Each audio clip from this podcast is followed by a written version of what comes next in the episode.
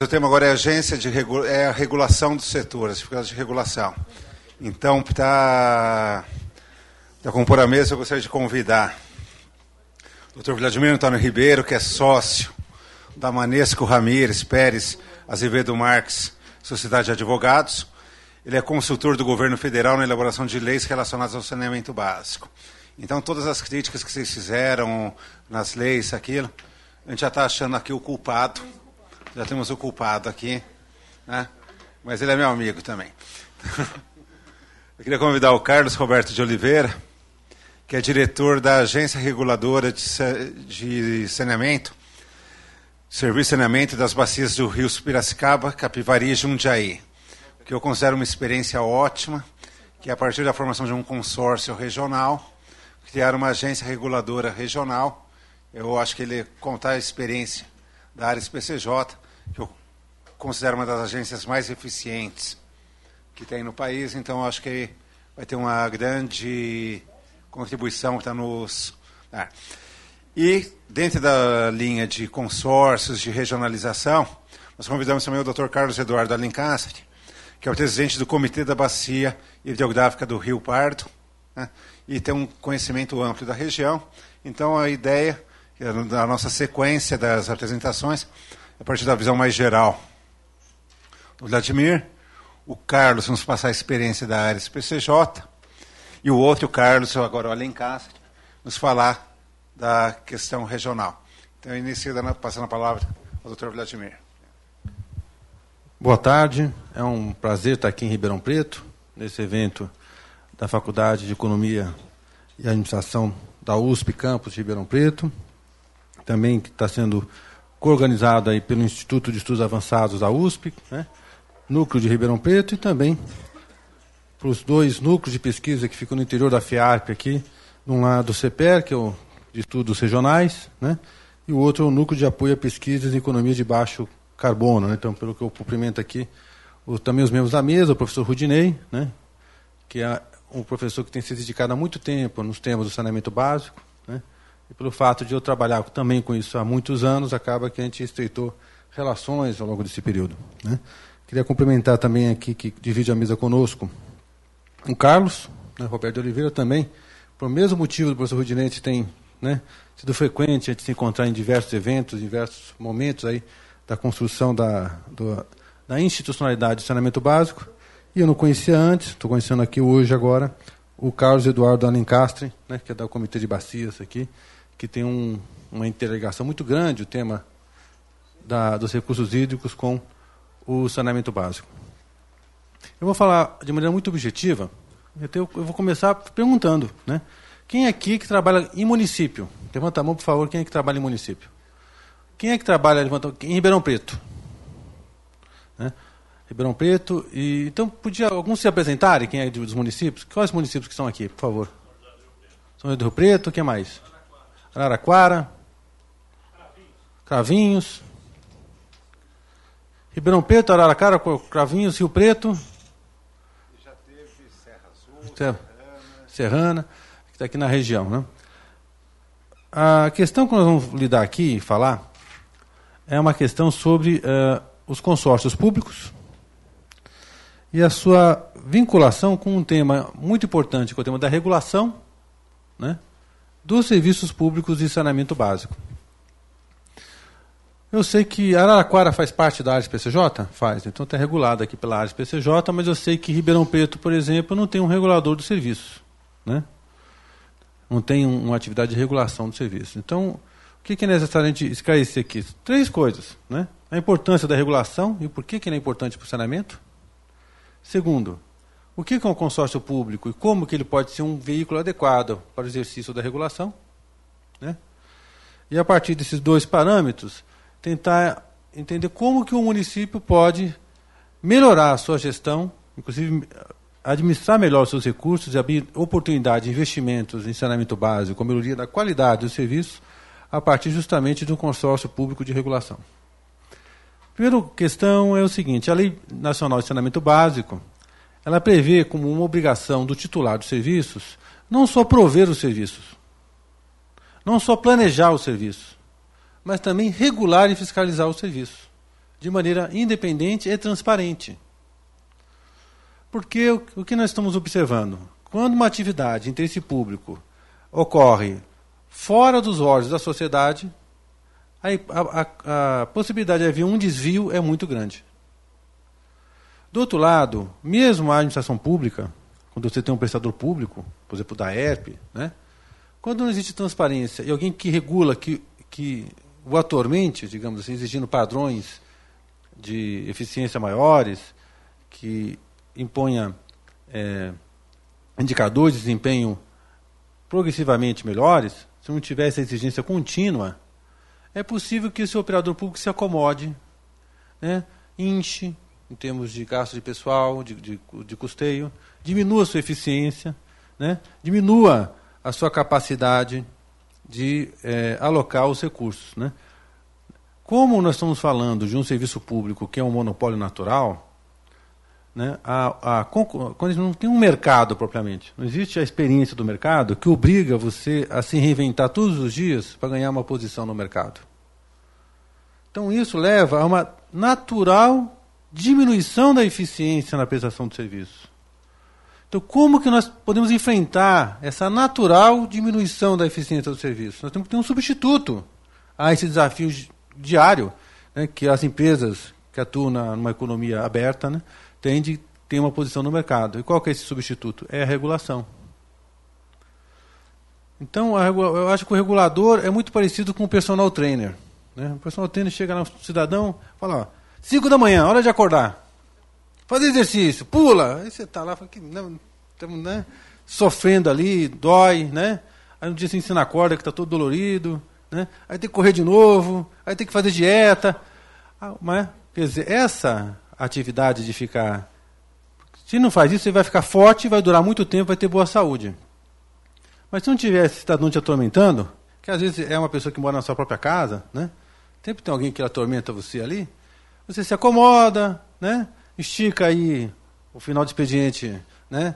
No, no, no pinguim, né? Ou algo parecido, né? E de manhã você não vai acordar cedinho, pronto, daqui a pouco você está meio estufadinho, né? E tal, e logo, né? Você está como você fala, acumulando gordurinhas, que na linguagem econômica também se diz isso, que você acaba gerando ineficiências que são depois tão perversas que acaba gerando que esse órgão, se é público, inclusive, chega em colapso. Se é privado, entra em colapso. Quantos prestadores públicos entraram em colapso? Né? A Companhia de Saneamento do Estado do Acre, a Companhia de Saneamento do Estado do Mato Grosso, quebrou e não existe mais. Esses dois estados não têm mais prestador público de saneamento, porque explodiu. Nós temos também o um exemplo de Itu, que tem outras razões também, mas a falta de transparência é uma delas, a de Matão aqui na região, que também explodiu o prestador público antes de ser sucedido por um privado. Né? Por quê? Porque tudo isso aconteceu porque não havia uma instância capaz de pensar o serviço, né? de maneira alternativa ao prestador. Então nós temos que ter o prestador que conheça o serviço, mas temos que ter alguém externo que conheça o serviço tanto quanto o prestador, mas que tenha o papel de fazer com que o prestador seja permanentemente melhor do que era antes que não caia nos seus indicadores de qualidade, não caia nos seus indicadores de eficiência. Então, a figura do regulador, além de uma exigência legal, é algo de extrema necessidade prática para manter a sustentabilidade de um serviço público tão importante como é o, o serviço público de abastecimento de água e, aliás, todos os serviços públicos de saneamento básico. Então, o regulador tem, na verdade, nós temos um serviço público que tem duas cabeças. Uma cabeça é a cabeça do, do prestador, a outra é do regulador, que não tem as funções de executar, mas tem que conhecer tão bem o serviço quanto o prestador. Né? Então a gente sempre tem que ter uma alternativa na prestação de serviços, saber se as escolhas estão sendo feitas de maneira correta. E quando o prestador é privado, o regulador é mais importante ainda. Né? Se é uma privatização do serviço, que nós estamos ouvindo essa, esse diálogo nesses tempos agora, com iniciativas do BNDES, do, do atual governo, o que acontece? Você privatiza uma companhia estadual de saneamento. Se não tiver nenhum cuidado, do ponto de vista institucional, vai desaparecer toda a inteligência estatal da, da, de intervir no saneamento. Ninguém, se, se, se, privatizar a COSAMPA, que é a Companhia de Saneamento do Pará, não fizer mais nenhum movimento institucional, o governo do estado do Pará e os municípios paraenses vão ter a mínima inteligência e capacidade de intervir no serviço público tão relevante quanto o abastecimento de água. Vamos saber de qual a qualidade das águas que tem, como que são tratadas. Né? Quem é do setor sabe exatamente o que eu estou falando, que não é uma coisa tão simples. E o Estado vai perder completamente a capacidade de intervir numa política que é pública e que constitui, vou repetir aqui, um monopólio natural. Ele vai acabar havendo um desequilíbrio de poder né? e pode gerar situações de mau uso dos recursos. Por que, que eu tenho que falar isso? Porque o monopólio natural tem outra característica. É que os interesses não são equilibrados, como se imagina. Um exemplo simples. A Sabesp. Né? A Sabesp, como empresa, interessa ter um resultado positivo, porque ela tem inclusive 49,9% dos seus acionistas são privados. Então a gestão dela tem uma gestão que tem que alcançar indicadores de serviço público, mas tem que ser economicamente eficiente. Como é que faz para a Sabesp aumentar o seu faturamento? Então, tem duas maneiras. A primeira é vendendo mais água, que é o que ela vende água. Inclusive a tarifa de esgoto é derivada da tarifa de água. Então ela tem que pegar mercados, mesmo que não sejam seja mercados dela, água industrial, e vender água. Vender água, vender água, vender água, por causa do custo marginal que permite que ela possa ser Uh, ela tem um custo fixo uh, amortizado e agora qual outra segunda segundo objetivo dela aumentar o preço do, da água que ela vende tem uma tarifa maior se ela vender muita água e fazer com que cada habitante de São Paulo consuma 194 litros de água por dia que é um absurdo porque a, o indicador internacional máximo um clima como o de São Paulo seja 110 litros por habitante leva um exagero do uso da água uma utilização desse recurso natural de maneira não sustentável, mas aumenta o faturamento da empresa. Né? Se fosse uma empresa privada, é o mesmo raciocínio. Quer dizer, é necessário que a empresa de água venda mais água para aumentar o seu faturamento. Só que o interesse público não é que as pessoas consumam mais água, mas que atendam às suas necessidades, né, usando de maneira mais racional o recurso público que é a água. E esse, digamos, excesso de consumo, de um lado, gera um outro efeito que pode gerar de maneira não pensada, mas pode gerar uma escassez. E a escassez também é da lógica econômica, porque quando se produz a escassez, e o verbo produzir aqui não está gratuitamente na minha frase, quando se produz a escassez, você valoriza o produto que escasso que você está vendendo. Não é à toa que as tarifas subiram. As pessoas admitem essa tarifa maior porque entenderam a dificuldade de produzir esse serviço. Há um impacto psicológico na formação do preço. Como eles diminuíram o consumo, porque houve todo um esforço para economizar, as, as faturas de água nominalmente ficam iguais, muitas vezes, mas o volume de água que é recebida é menor. E a gente olha o balanço da Sabesp, no último divulgado em abril, o lucro subiu 105,6%, depois de uma crise hídrica. Parece uma loucura, mas é isso que acontece. Eu não estou dizendo que alguém está agindo errado ou, certo. Eu estou dizendo que é necessário regulação. Essas coisas acontecem. A sociedade não sabe por que acontecem porque não pode ficar só na mão do prestador, seja ele público, seja ele privado. É necessário, além de ser uma obrigação legal, é absolutamente institucionalmente necessário haver regulação. Aí vem a segunda pergunta: qual regulação? Se nós tivermos uma, uma, um regulador estadual com os diretores nomeados pelo governador, com o mesmo governador que nomeia os diretores da Companhia Estadual de Saneamento, eu acredito que seja mais fácil haver a captura do regulador por parte do interesse regulado, que eu acho que vai ter, né, por mais que a gente tenta fazer uma blindagem institucional, eu acho que essa que essa independência muitas vezes pode estar comprometida, tendo visto o próprio fato de que o poder político é capaz de cooptar ou exercer pressões sobre o exercício livre da regulação. Se você tem um prefeito que nomeia um órgão regulador e, ao mesmo tempo, nomeia o presidente da autarquia municipal de água, acho que esse fenômeno tende a se repetir também no município. Pode haver exceções, mas do ponto de vista da engenharia institucional, eu não recomendaria que a mesma mão que nomeia a direção do prestador fosse a mão que nomeasse aquele que, com independência, deveria fiscalizar e regular o prestador. Eu acho que, do ponto de vista da engenharia institucional, né, haver uma multiplicidade, um outro arranjo seria mais prudente. Não estou falando que é errado, estou falando que pode ser, né, pode ser prudente. Pode haver exceções? Pode haver exceções. Não estou falando que o cidadão sempre é capturado, mas que do ponto de vista objetivo, né, de aperfeiçoar o sistema, era melhor que houvesse uma independência mais é, reforçada e isso se poderia produzir através de mecanismos de que se separasse de maneira mais adequada os dois níveis. E uma maneira de a gente ter um regulador mais independente no contexto brasileiro é o consórcio público. Porque o consórcio público você reúne vários municípios em que o poder político de cada prefeito é relativizado pelo fato de ser um colegiado, né? E os consórcios públicos de regulação tendem a ser cada vez maiores, com 40, 50, 60 municípios consorciados. Então, cada prefeito participa. Né? O interesse da, da, dos cidadãos que elegeram o prefeito são respeitados. É importante ter essa transparência e a possibilidade da porosidade de não criar um insulamento burocrático, que você tem burocracias não eleitas que exercem poderes sem dar satisfação para ninguém. Quando isso acontece, eles começam a atribuir a si mesmos salários de 500 mil reais e achar que isso é normal, como a gente vê nos jornais. Né? Os poderes não eleitos têm que estar subordinados aos poderes eleitos. O judiciário é independente? É, mas tem que obedecer à lei que é feita por pessoas que nós elegemos. Nós, se nós não quisermos mais a lei, nós mudamos. Eu não posso dar poder para alguém que depois não presta conta para mim. Quando eu elejo alguém, quando acaba o mandato, ele tem que pedir meu voto de novo.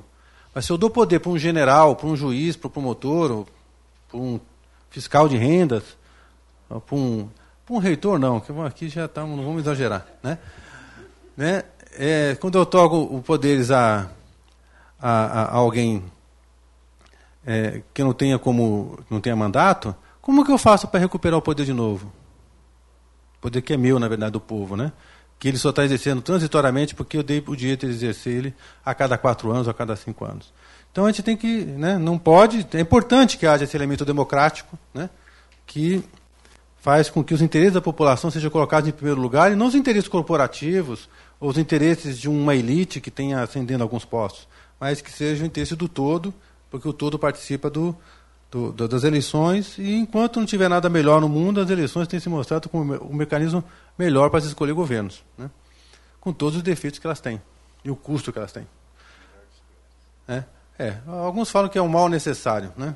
mas o fato é que né, isso nós aprendemos, aliás, o Brasil aprendeu, parece que andou se esquecendo, né? volta e meia, quer, quer, quer pensar em soluções menos democráticas. Mas, mesmo assim, está lá o prefeito. Só que está um poder diluído. Dizer, é democrático, mas não é dominada por um ou outra força política. Tem que haver uma composição, tem que haver um equilíbrio. Aí você gera uma situação de independência e o consórcio público, então, se pode se mostrar como um mecanismo muito eficiente para é, garantir de maneira independente, se tiver uma escala adequada, né, pode haver um nível técnico muito elevado e mais, que conversa com os municípios, porque não é aquele técnico, não sou o técnico, entendo o assunto. Ele entende o assunto no livro, né? Aquele cidadão que não leu. Mas quando chega aqui no município pequenininho, de Serrana, né? O município menorzinho, aquilo que ele está falando não funciona aqui, né? Certo? É um latinório que as pessoas não entendem o que está acontecendo aqui. Então, tem que haver a ligação do mundo real né, com o exercício da regulação, mas tem que ser técnico ao mesmo tempo. Não é uma coisa nem a outra, tem que ser as duas. E aí, acho que o consórcio público consegue ter essa capilaridade e permitir que haja tecnicidade e arejamento democrático e aderência aos problemas reais e concretos vividos por cada uma das comunidades municipais, onde efetivamente se desenvolve os serviços públicos de saneamento básico. Mas essa questão, então, da, da regulação com esse perfil, né, é uma alternativa viável. Acho que vai ter exemplo aqui, porque o, o Carlos vai representar a área PCJ com exemplo de como se constitui isso, e se tiver questões, ele tiver para o debate. Né. Mas eu acredito o seguinte, que é, o tema que me foi colocado aqui, que é justamente o desafio da regulação de serviços públicos de saneamento básico e a importância dos consórcios públicos municipais, em nome da brevidade, vai ter tempo para debater, inclusive, né? Eu acho que a minha exposição é suficiente para marcar qual que é o tema, os seus elementos que não são simples, né? mas que eu acho que pode servir aí de marcos para que a gente possa fazer depois um aprofundamento por meio num debate mais plural aqui com a nossa plateia, já que a gente teve tantos momentos tão espremidos antes, vamos ver se a gente consegue ampliar um pouquinho agora, professor. É isso.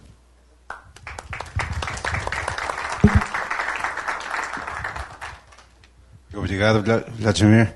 Ele tocou num ponto que eu concordo totalmente, já falei em vários lugares, que é a separação entre quem indica, se a pessoa indicar o órgão regulador e o provedor de serviço. é impossível se você colocar na mesma cabeça não ter contaminação de interesse ou garantir a autonomia da, da agência. Bom, passar rapidamente a palavra para o Carlos, só que o Carlos acho que fez uma, uma apresentação. Bom, então, é, boa tarde. Antes de mais nada, queria agradecer o convite do professor Rudinei, professora Perla, pela, pela gentileza, troca de e-mails, orientando. É, mas eu vim aqui, acho que basicamente para complementar um pouco daquilo que o Vladimir já falou. Né? A, a, ideia passada pelo, pelo Rudney era de trazer uma, uma experiência para não só falar esses aspectos teóricos da importância da, da regulação através de consórcio, mas mostrar um pouco dessa experiência que nós vivenciamos lá na nossa região. Acho que o Vladimir praticamente já abordou é, a, a, mesma preocupação que nós tínhamos lá, de, de, de, forma teórica, realmente é isso. Nós, na nossa região, quando pensamos a regulação, vivenciamos esse dilema. Né? Como é que eu faço para, é, diante de tantas dificuldades econômicas, hoje não se tem dinheiro para quase nada, né? se eu crio uma agência reguladora municipal, quanto custa isso? Além da questão de quanto custa isso, como é que fica a legitimidade quando aquele que indica é, o prestador também é o que indica o regulador? Então, essa questão da, do reconhecimento e da legitimidade é uma questão muito importante. Então, nós pensamos nesse modelo de consórcio público, e aí eu vou até dizer aqui que eu encontro sempre o Vladimir, mas não é só na, nas reuniões. Esse protocolo de intenções, na verdade, nós roubamos dele uma coisa que ele não sabe ainda, quando, ele, quando se pensou uma agência reguladora em Sorocaba, né, Vladimir? Né? Teve um dia lá que malandramente. Mas não está gravando, né? eu estou fora aqui, eu falo aqui. Na, mas foi, foi uma coisa assim, malandramente, estava tendo uma, uma, apresentação do, do consórcio do Sorocaba, eu peguei um pendrive, só fui lá, viu, não pode copiar aqui esse arquivo? E aí surgiu o nosso protocolo de intenções com algumas alterações. Mas aqui só para contextualizar, né, nossa ideia realmente foi essa. Pensamos o consórcio público como uma forma de se ganhar escala e reduzir custo financeiro.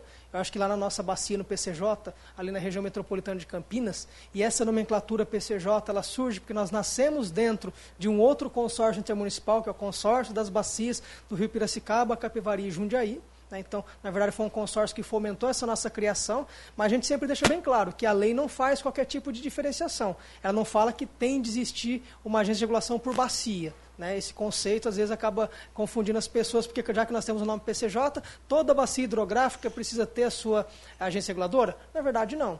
Tanto é que nós temos aqui, ó, só para os senhores conhecerem nossa área de atuação, não dá para a gente ver muito bem, porque está um pouquinho é, é, apagado, mas dá para ver essa parte cinza, que contempla aqui toda aquela região metropolitana de Campinas. E aqui nós temos até alguns municípios que já estão bem fora da bacia, como é o caso de Paraibuna, temos aqui na região de vocês, temos lá Jabuticaba. É Santa Rita, né? Temos aqui Santa Rita, já temos Araraquara, temos Ibaté, Jabuticabal. Estamos agora conversando com o Sertãozinho, né? não conversamos ainda com Cravinhos. Estamos por aqui, né? Mas eu acho que assim, é, é essa discussão, esse modelo, acho que é, é num momento extremamente oportuno, né? principalmente depois de tudo que se falou aqui, o modelo que está se pensando em adotar para o município de Ribeirão Preto que às vezes nos parece que vai na contramão do que a gente tem visto. Nós temos o caso, como o Vladimir está destacando, o município de Itu tinha uma agência reguladora municipal. Né? Eles fecharam essa agência reguladora tem mais ou menos uns quatro meses e fizeram adesão aqui na Ares. Cadê Itu? Aqui. Na verdade, esse meu mapa está desatualizado, porque nós temos ainda Itu e Sorocaba aqui do lado. Né? Itu tinha uma agência reguladora municipal. Então, hoje esse consórcio ele, ele tem se consolidado. Né? Realmente, é, trabalhar com consórcio é uma dificuldade, porque vocês imaginam, quando olham aqui, e agora passando para o próximo, esse meu tanto tá Vamos ver? Poxa vida, cadê a lista dos municípios, hein? Será que eu não trouxe? Eu acho que eu apaguei. Mas, na verdade, nós temos aqui municípios muito pequenininhos, né? às vezes temos aqui Analândia, Corumbataí, lá com seus 4 mil habitantes. Temos municípios muito grandes, como é o caso de Campinas, Jundiaí, Sorocaba, temos Piracicaba, Araraquara, um grande município também. Hoje, a população atendida nesse consórcio é de aproximadamente 7 milhões de habitantes. Então, na verdade, é uma experiência que nasceu local, né? E aí vou mostrar, contar um pouquinho do que a gente faz para ver como é que se tornou uma, uma, experiência bastante exitosa. Mas a ideia sempre foi essa, pensando no seu custo financeiro, né? ou seja, ganhei escala, quanto mais municípios eu tenho, menor o meu custo operacional, mais eu diluo isso entre os municípios e mais eu vou diluir também a influência política. Né? Porque, na verdade, esse consórcio ele tem uma participação, e aqui só a gente já falou bastante sobre isso, a lei e o seu fundamento, mas eu vou aqui só para falar. Ela tem uma, um formato né, de participação ativa do, do próprio município, que é o titular. Então, nós temos uma Assembleia Geral formada pelos prefeitos, então, ao menos duas vezes por ano, todos os 60, 58 prefeitos, no nosso caso hoje, se reúnem. Né? Ali eles traçam as diretrizes e, os, e os, os rumos desse consórcio. É lógico que as questões técnicas ficam vinculadas só com a equipe técnica, onde aqui a gente chama de agência reguladora. Né? Então, essa ideia de manter a independência decisória, jamais vamos lá para a Assembleia de Prefeitos discutir a tarifa de algum município. Então, os municípios, os, os prefeitos não acessam essa decisão, é uma decisão exclusivamente técnica. Desses 60 municípios, é, três serão os indicados para a presidência, então eu tenho um prefeito-presidente, mais dois ah, ocupando as vice-presidências, e depois nós temos essa equipe técnica, né, que hoje, ao total, nós somos aproximadamente 30 pessoas. E aí tentamos também dividir um pouco e eliminar essa carga de influência política, eliminando ao máximo essa possibilidade de cargos de nomeação, cargos comissionados. Então, na verdade, nós só temos aqueles três cargos ali da diretoria, que é o diretor-geral, temos o diretor técnico e o diretor administrativo. Somente esses três são de indicação. Né? Na verdade, nós temos lá uma cultura muito de indicações técnicas também. Eu mesmo sou funcionário de, de carreira, sou da procuradoria e estou hoje ocupando uma diretoria. Mas então nós tentamos, de certa forma, diluir essa influência, e quando se trata de uma grande assembleia, você vê a grande diferença. Então, na verdade, assim como ocorre nas outras agências federais, você tem a presidência indicando os diretores e a assembleia sabatinando e aprovando. E depois, para tentar ainda fechar o ciclo né, daquilo que se preceitua na Lei 11445, temos também um Conselho de Regulação e Controle Social em cada um dos 58 municípios. Então, é muito importante que toda decisão técnica, principalmente tarifária, e de qualidade do serviço, antes de ser publicado como resolução, seja discutido no município. Então, nós temos os representantes também no âmbito local. Aqui, é, falando sobre essa questão da, da sustentabilidade, da viabilidade, isso aqui tem sido talvez o, hoje a grande bandeira, o grande exemplo da Ares. Né? É, a nossa sustentabilidade e, e o nosso, a manutenção se dá com a taxa de regulação que os prestadores pagam. Então, imaginando o caso de Ribeirão Preto, da ERP nos pagaria, de acordo com base naquilo que ele arrecada de tarifa, um percentual, que nascemos lá em 2003 com meio por cento das receitas. Né? Então, nós cobrávamos meio por cento. Como nós ganhamos depois... Estou falando muito longe? Acho que eu estou falando longe, acho que é isso, né? Melhorou? Ah, tá. Como ganhamos escala, saímos lá de 19 municípios para quase 36 municípios em 2014, reduzimos essa taxa de regulação para 0,4. No ano de 2015, nós reduzimos novamente essa alíquota para 0,3, e agora nós estamos com o estudo já para a próxima Assembleia, Vladimir, agora em novembro, a redução para 0,2 ou 0,25. Ou seja, nós é, reduzimos em quase 70% o valor que nós cobrávamos. Então, essa ideia que se mostrou uma ideia muito interessante, né? e a gente tem replicado e tem, tem falado muito sobre isso. Né? O que é que nós temos aqui que eu sempre. Eu não estou me entendendo, eu vou para frente, eu vou para. Ah, tinha 58 municípios aqui em algum lugar. Aqui tem a lista dos municípios que integram, né? todos eles que aqui estão, né? Santa Rita está ali, só, é, está só o Sorocaba mesmo. Né? Então aqui nós temos realmente alguns problemas, né? quando eu digo problemas são as dificuldades, quando eu penso em um consórcio tem uma pluralidade muito grande de prestadores, então, de certa forma, fica às vezes é, é, muito complicado eu criar um normativo, uma resolução em que vá atender o município de Analândia, com 4 mil habitantes, e essa mesma re resolução, esse mesmo normativo que se aplica ao município de Campinas, por exemplo, com 1 milhão e 100. Então, como é que eu faço para criar um normativo que não seja tão desafiador para o pequenininho que ele não consiga atender, ou que seja uma resolução, uma normativa tão obsoleta que vá precarizar aquilo que já se faz no município grande. Então, essa busca de um, de um padrão médio é, é a busca constante da agência reguladora. Né? Então, aí, como eu disse aqui, nós temos prestadores de todas as naturezas, departamentos municipais, autarquias, empresas municipais, temos, temos também a Companhia Estadual Sabesp e várias concessões e PPPs.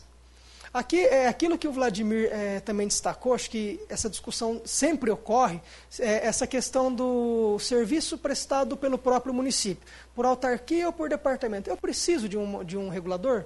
Né? O próprio município tem que ter uma regulação quando o serviço é local? E a gente compartilha dessa mesma ideia, que a Lei 11445 ela define a regulação do saneamento, buscando o serviço onde quer que ele esteja, né, na concessão privada, na PPP, prestação direta, na autarquia, em qualquer modelo. Né? Aqui, gente, só para falar bem rapidamente o que é que a gente faz, a gente entende que a agência reguladora tem duas finalidades, né, duas funções básicas. Primeiro é fiscalizar a qualidade do serviço e segundo, fazer regulação tarifária. Né? Então nós temos todo um acompanhamento em que a gente fez. Eu trouxe até um folder que acho que os senhores viram depois, senhoras também ali, ali fora, que tem todos os números detalhados. Quem não pegou é até interessante para conhecer um pouquinho do que é que a gente faz faz acompanhamento da qualidade da água. Não vamos substituir vigilância sanitária, nem no caso do esgoto CETESB, né, continua a competência legal de cada um deles, temos só uma atuação supletiva. Mas temos toda uma fiscalização com monitoramento de qualidade da água, sistema de distribuição, vibração, termografia. Né. Temos um acompanhamento de ouvidoria também bastante presente no município. Né. Talvez esse é o nosso desafio do, do, do dia um desafio atual, que é fazer a agência reguladora ser conhecida. Né? Às vezes se discute pouco sobre regulação, mas quando se implanta, poucas pessoas conhecem. Tanto é que eu falei para. Quando eu disse que nós temos quase 7 milhões de habitantes regulados, hoje nossa ouvidoria recebe uma média de mil reclamações formais por ano. Né? Aí surge sempre aquela pergunta, mas viu, é, será que mil, mil reclamações decorrem do quê? O serviço que é muito maravilhoso ou as pessoas que não conhecem a regulação?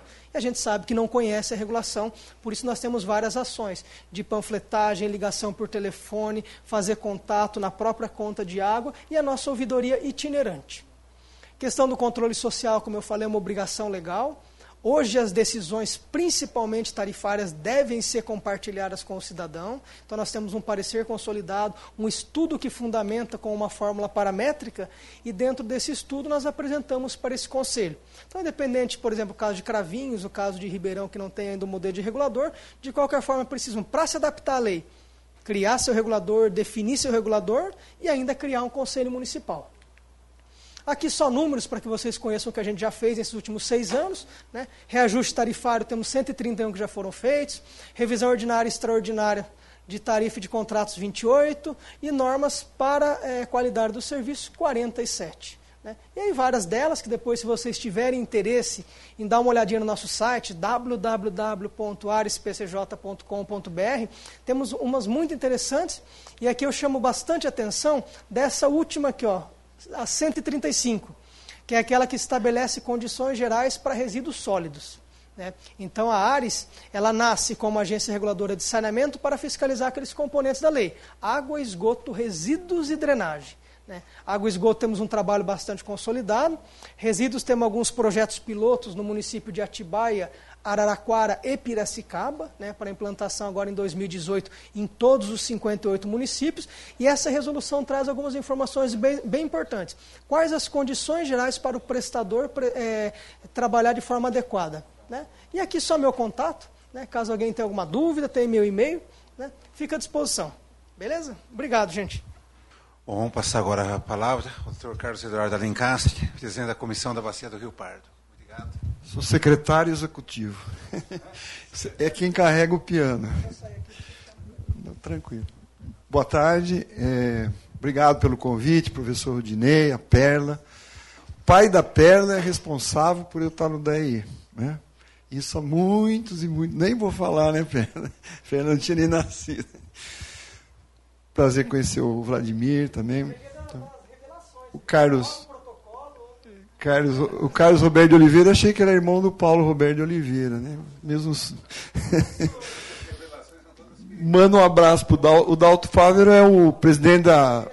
diretor-geral. Manda um abraço para ele, que é meu amigo, viu? Obrigado aí. Bom, eu, quando fui convidado pelo professor Rudinei, não sabia o que eu vinha falar aqui, né? Porque eu milito em comitê de bacia hidrográfica, que cuida, né? Comitê é, cuida de recursos hídricos, não, não de, especificamente de saneamento. Então, bom, vou tentar falar alguma coisa que traga um estado da arte é, aqui de como é, como é que está essa questão do saneamento no estado de São Paulo. E então eu liguei para a Coordenadoria de Saneamento, que é ligada à Secretaria de Saneamento e Recursos Hídricos.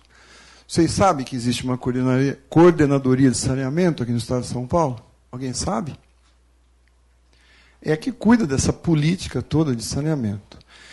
E fui lá, olha, me ajuda, porque o ano passado nós tivemos uma reunião lá, e essa reunião serviu para quê? Para nós do, do comitê concordarmos com a retirada de uma parte do, dos recursos do FEIDRO, que é o recurso que a gente trabalha nos comitês, né? quem, quem milita no comitê sabe que o, o nosso recurso vem do FEIDRO, para que a coordenadoria pudesse contratar o que está faltando de plano de saneamento municipal aqui no estado de São Paulo. Então, esse é o, mais ou menos o que eu vou apresentar aqui no começo, né? É como é que está essa questão do plano de saneamento, que para mim é uma, um instrumento de gestão, né? Plano no, no comitê é instrumento de gestão no, no, na política de recursos hídricos. E como é que está isso aqui no estado de São Paulo, estado mais rico, né? Da, da do, do Brasil e que é, o Senado acho que já aprovou prorrogações e prorrogações desses, dessa execução desses planos, né? E, e, eu queria mostrar um pouco para vocês como é que como é que anda, né? Como é que andam aí os nossos planos de municipais. Então, a lei federal que fala, etc. E tal, universalização, integralização, integralidade dos serviços, controle social.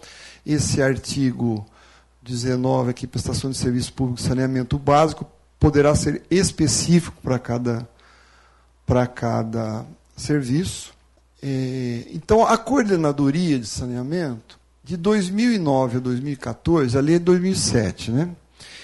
Eles contrataram 177 planos. O Estado de São Paulo pagou os planos para os municípios. 177 planos de 2009 a 2014. Desses 177, oito foram consolidados como planos regionais integrados de saneamento básico. Bom, aí veio a crise financeira, isso parou, não se conseguiu contratar mais. 2015, a coordenadoria realiza uma pesquisa para saber como estavam todos os municípios do estado de São Paulo né, para que pudesse ser contratado. Aí que vem o decreto, que o governador autoriza a elaboração dos planos municipais específicos, né, o início do processo de licitação, e foram então contratados todos os planos que estão faltantes. Né. Início aqui, ó, da elaboração em 2017. Isso aqui é recente. Com um prazo de 16 meses. Parece que o Senado aprovou a prorrogação da execução desses planos até 2018. Né? Então está dentro desse, desse, desse, uh, desse cronograma. Bom, aí o que, que, que, que, que foi feito? Né? Uh, um painel, uh, foi feito esse levantamento, as, dessas 271 municípios, 271 municípios que estavam faltando, o que tinha, né, que é os, os planos de resíduos sólidos, 62 tinham planos de resíduos sólidos, 86 água e esgoto e 123 planos de drenagem. Então, nas, nos municípios que tinham essa parte do plano de saneamento, eles não vão refazer, vão aproveitar os planos já existentes. Bom, então é, estão sendo elaborados 271 de 650 municípios do estado de São Paulo, sendo elaborados 271 planos ainda que estavam faltando. Acho que aí fecha o Estado todo e o Estado vai poder cumprir a lei. 10% disso está contratando é, projeto que a Sabesp opera, porque 14 municípios que foram contratos uh, antes foram contratados pela uh, a Sabesp foi contratada antes de 2007, né? Bom, é, para garantir a eficácia dos planos, é necessário que os municípios empenhem a realizar as consultas públicas. Ou seja, daqueles projetos que foram elaborados, muito pouco foi feito consulta pública. O município recebe um plano de graça, o Estado fez, põe na prateleira e acabou. Não faz mais nada. Não torna lei, aliás, acho que não tem que aprovar o plano por lei, acho que tem que aprovar a política, né? Porque o plano ele, ele pode mudar, né? Se aprovar como lei, engessa. Eu acho que tem que aprovar uma lei da política municipal de saneamento. É. É, mas tem uma, tem uma, uma questão polêmica aí, entendeu? Você, você aprova o plano como lei, ele fica engessado. Você não pode mexer mais, tem que ficar mudando a lei, né? Pois é. Tá. Bom, então, é, é muito foi, foi tocou para frente isso. E aqui está o mapa já dividido em UGRE, que é, eh, são as regiões hidrográficas, que a gente chama, onde, onde militam os comitês, né? PCJ aqui acho que é o 10, né? Está aqui o PCJ? Tá, PCJ está aqui. Sei que o PCJ, por exemplo, que é uma região que está muito organizada, de onde vem a Ares, não tem nenhum plano para ser feito aqui, está tudo, tá tudo pronto lá. Né? Agora aqui, na nossa, aqui é o Pardo, tinha pouca coisa, três municípios aqui. Só que não estavam com os planos completos. Muita coisa os comitês pagaram também. Muito recurso foi usado do comitê, do FEIDRO, para pagar os planos, e agora estamos usando mais ainda para terminar isso. Então, aqui do, do Mogi também, pagou todos isso. Todos os planos, o Estado pagou, deu. Então, tudo isso aqui está tá em contrato agora. Todo isso aqui está em contrato. Aqui o Sapucaí, ó, onde está Franca, né? Aqui. Tá vermelho quase que inteiro, não tem plano.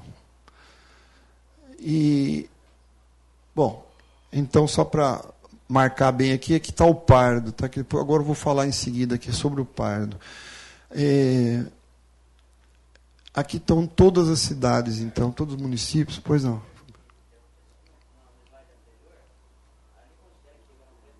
Não, o Ribeirão Preto já tem um plano. Não foi aprovado, mas tem.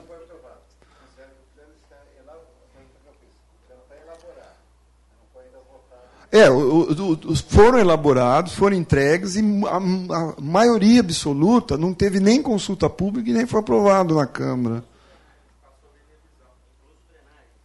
Sim. Sim. Não, de Ribeirão acho que é 2014. 2014 de Ribeirão. Mas não porque a cidade grande não dá para o Estado ficar pagando o plano de saneamento de cidade do tamanho de Ribeirão. Isso aí, a maioria são municípios. É, isso, exatamente. Bom, então aqui estão todos os municípios aí, os 271, que estão em elaboração. Aí fecha o Estado de São Paulo. Essa, essa parte aí o Estado vai fazer. Né?